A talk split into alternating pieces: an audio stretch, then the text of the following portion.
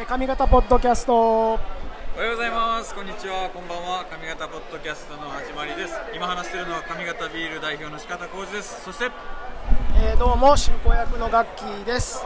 えー、このポッドキャストは大阪市東淀川区西淡路の、えー、銭湯をリノベーションしたビール醸造所上方ビール代表の四方浩二君が今気になっていることや会いたい人に話を聞きに行きます、えー、トークプログラムです、えー、上方ポッドキャスト今回は、えー、神戸ビアジャンボリー、えー、現地レポート会ということで神戸は三宮参謀ホールに来ています。はいもうめっちゃ大盛り上がりですごい人ですよね。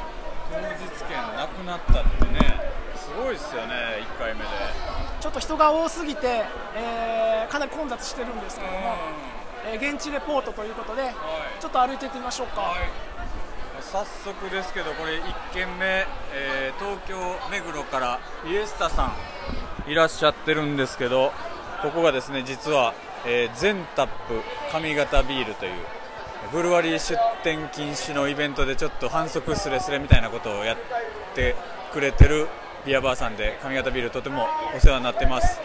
ちょっと代表にお話伺いたいんですがめっちゃ今忙しそうですね。えー、フィエスタ代表泉さんを今捕まえました。どうも。どうですか？ビアジャンボリー。賑わってますね。こればっかりは、ね、ビール売れてます。お。シューマイも売れてる。ああすみません。シューマイもやってます。よう売れてますわ。あオーダーでした？お。これねありがたいことにラフィン晴れ時を運営する相馬代表も捕まえることができました。どうですか？神戸ビアジャンボリー。いやすごい人ですね。ほんまに、ね、もうずっと人が入れ替わってる感じがします。本当ビールもみんななんかねスタンプラリーみたいなのやってるんでみんな何杯飲んだか分かるんですけど結構78杯飲んでる猛者もめっちゃいますね。確かに。後ほどちょっとあの上方ビールとのコラボについて一言お願いしますね。ありがとうです。後ほど。はい、はい、い やどんどんすごいっすね。ちょっとねまっすぐ歩くのも難しいぐらい人がいるんですよね。すごいですよね。これお聞きになる方はあの現地に来られた方もいらっしゃると思いますけどほんまに人がすごいですね。当たり前やけどみんなめっちゃビール飲んでます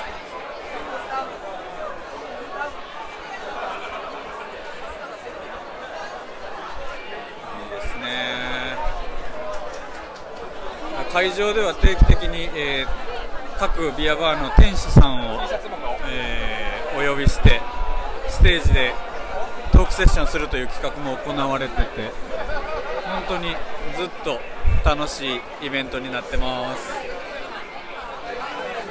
ちょっと有名なビールのインフルエンサーさんを見つけたのでちょっとお話をお伺いできればと思います。伊藤さん。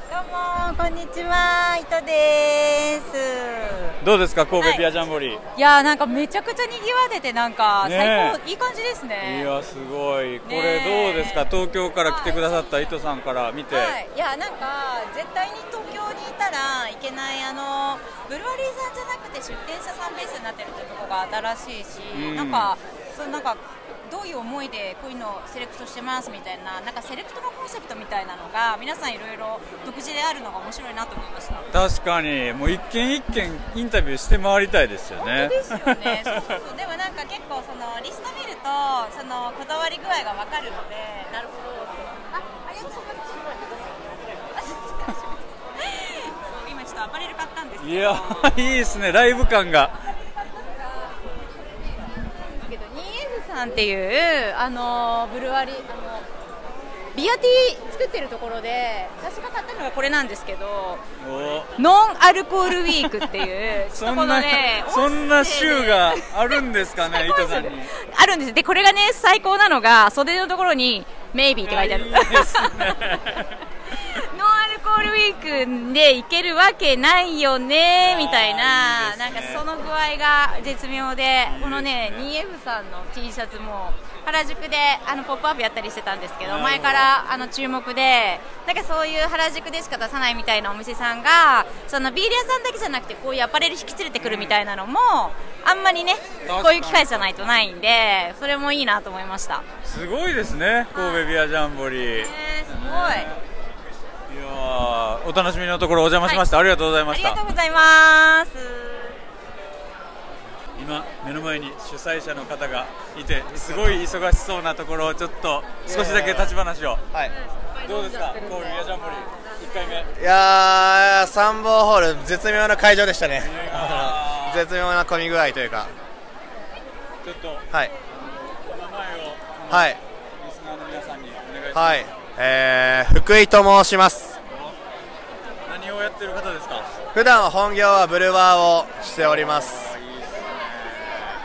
なぜこのイベントやろうっていう話になったんですか、えー、もともと主催者が20代3人でやってるんですけども、えーと今年30になる代でしてで20代のうちに何かやりたいよねっていうのを学生時代からずっと言ってた3人なんですけども僕がビールの仕事してるっていうのもあってビール関係でこれからあの出身3人とも関西っていうのもあって関西でいろいろやっていきたいなっていうふうに思ってる中の、まあ、初めはやっぱお金もなんもないですしビアバーもないので、まあ、自分たちが学生時代からイベントよくやってたのでビールにも関係したイベントをやろうっていうふうになったのと僕がまあ鹿さんとも同様ですけど作り手の一人でありながらいろんなあの世の中にあるビアフェスって大体こう作り手と飲み手っていう構図が今まであったと思うんですですよね。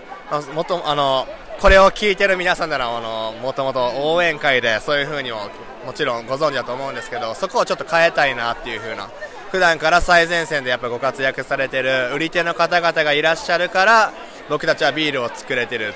まあ、永続的なビジネスとして成り立たせるためにはこういった機会が必要だなというふうには思ったので今回企画しました。いや素晴らしいですよね、まあ、もうどんどん聞いていきたいんですけどなぜ神戸という土地を会場に選んだんでしょう？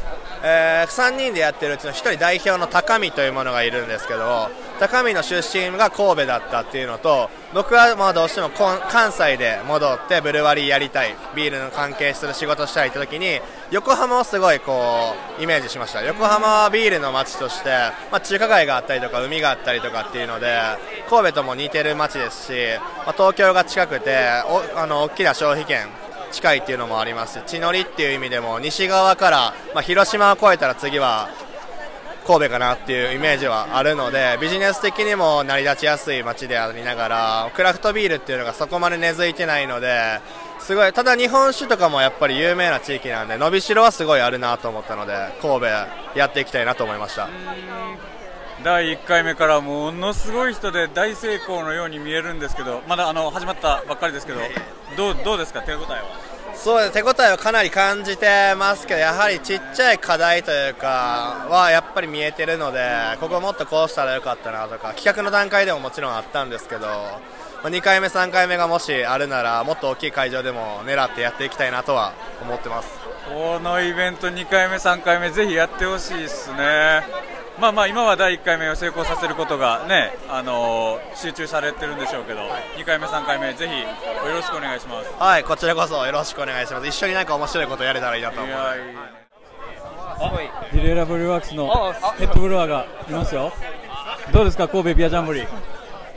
最高です。なんかもうちょっとこううまいことディレイラーおしゃれディレイラーやったら喋ってくれるかなと思ったんですけど このイベントはあの何で知りました？これはあの主催者の方があの去年の欅のイベントで来てくれて挨拶してもらったりとか、まあ、もう SNS で、まあ、嫌ほどって言ったらあれですけど、まあ、すごい発信力なのでそれでもう初期から絶対来ようっていうのでしてました。1回目からこれすごいっすよね。こんだけ上手にやって。ほんまにお客さんいっぱいで。いや楽しんでるところ突然すみませんでした、あよかったら彼プライマリーブルーイング新しく福知山でオープンするブルワリーの大西さん新規オープンのブルワリーの方。よろしくお願いします。お願いします。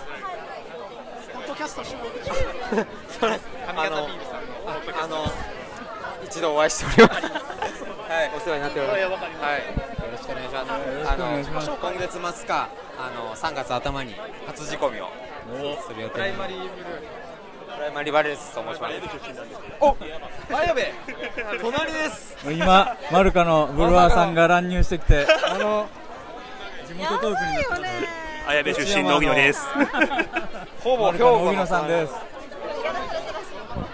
なんかわちゃわちゃしていったので次のインタビューに行きます、ありがとうございました。さあノムクラフトのブルワー純也です。神戸ビアジャンボリーどうですか？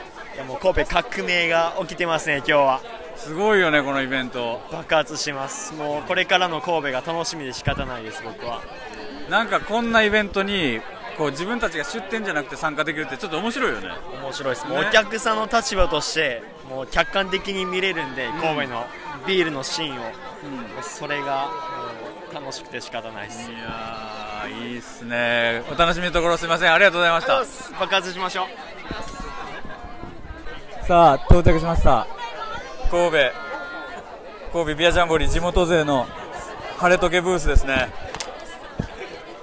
ここのビー,、あのビールラインナップはストリートライトさん北海道のビールとクラフトバンクさん福知山のビール。そして上方ビールとのコラボビールを作ってくださったということで、えー代表の秋田相馬さんどうですか？コラボビールの感想は、えー、2回目2回目です。晴れたけの相馬です。コラボビールめちゃくちゃ売れてます。美味しいとの声もたくさんいただいております。グッド IPA やっぱ皆さん IPA 大好きですね。そうなんかやっぱり傾向としては IPA が一番売れやすいですかね。そうですかね。まあ、なんかまんべんなく売れてるんですけど多分今日は髪型の IPA が一番売れてます。うわ嬉しいな。ちょっとあのーラフィン晴れとけの、まあ、相馬氏の右腕陸王君が、えー一言、えーくれます。右腕鍛えます。今日のパーティーはめちゃたのパーティーありがとうございました。このこの後も頑張ってください。えっとぐるっと会場を回ってきまして、はいはい。そうですね。あのいろんな人お話伺いましたけどあのみんななんかやっぱりポジティブですね。ここを改善した方がいいとかっていう声が一切ないのがやっぱすごいですよね。みんな楽しんでる感じがねこのイベントを通じてあるなと思いますね。とりあえずね歩けば業界関係者にぶつかる。本当に本当にそうでしたねすごかったですよね。ほんまに。でもうブルワリーの関係者もめちゃくちゃいっぱい来てるし。